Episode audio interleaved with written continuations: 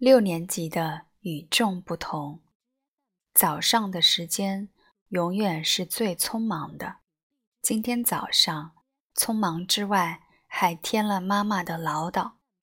今天是星期四，老爸六点半就出门，他有课，没办法帮许多多准备好早饭，所以通常到了星期四。许多多就会在老爸出门的那一刻自己起床，自己弄早饭吃，然后自己去学校。本来每个星期四，许多多一个人悄悄起床，悄悄忙碌，虽然比平时要早一点起来，至少不会听到妈妈的唠叨。可今天早上，许多多正想。冲进厕所的时候，却和从厕所出来的妈妈撞了个满怀。你怎么这么早？许多多睁着惺忪的眼睛，才问了这几个字。忽然想起来，哦，你今天要出差去吧？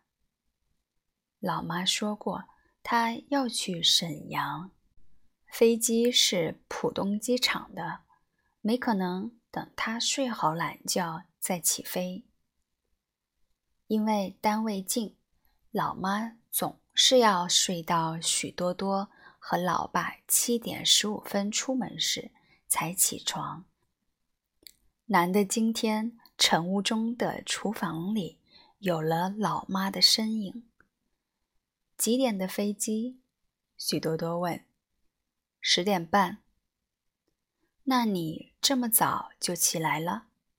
八点走也来得及呀。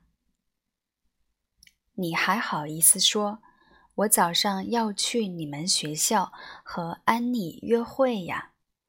约会？为什么？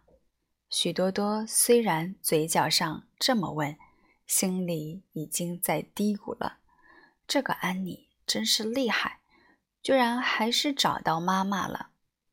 没想到许多多的这个提问像个魔咒，一下子把妈妈的话匣子给打开了。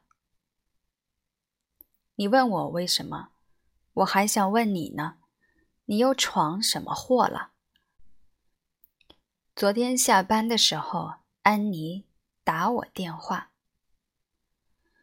这么小的事情。安妮真是很过分。这句话许多多说得很轻，怕又惹来妈妈一大串的唠叨。昨天要交的一张英语测试考卷，许多多忘记让家长签名了。安妮中午发现了，冲到教室找到许多多，一定要他马上给妈妈打电话，让妈妈赶到学校来。现场签名。